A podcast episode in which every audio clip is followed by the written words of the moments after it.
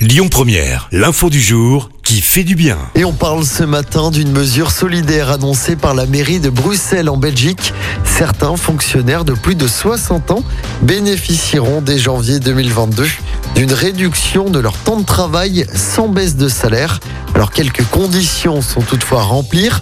Il faut être à temps plein, avoir au moins 60 ans et 5 ans d'ancienneté et surtout faire partie d'une liste de 15 métiers considérés comme pénibles par la mairie. Fossoyeur, jardinier ou encore maçon. Alors euh, difficile hein, de dire combien de personnes sont concernées sur les 3000 employés de la mairie de Bruxelles. Le but, c'est aussi d'évaluer l'efficacité de la mesure avant de songer à l'étendre à d'autres métiers ou d'autres catégories d'âge. D'autres régions en Belgique réfléchissent actuellement à des mesures similaires.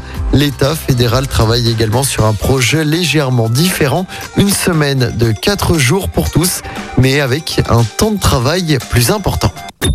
Écoutez votre radio Lyon Première en direct sur l'application Lyon Première, lyonpremière.fr et bien sûr à Lyon sur 90.2 FM et en DAB+. Lyon Première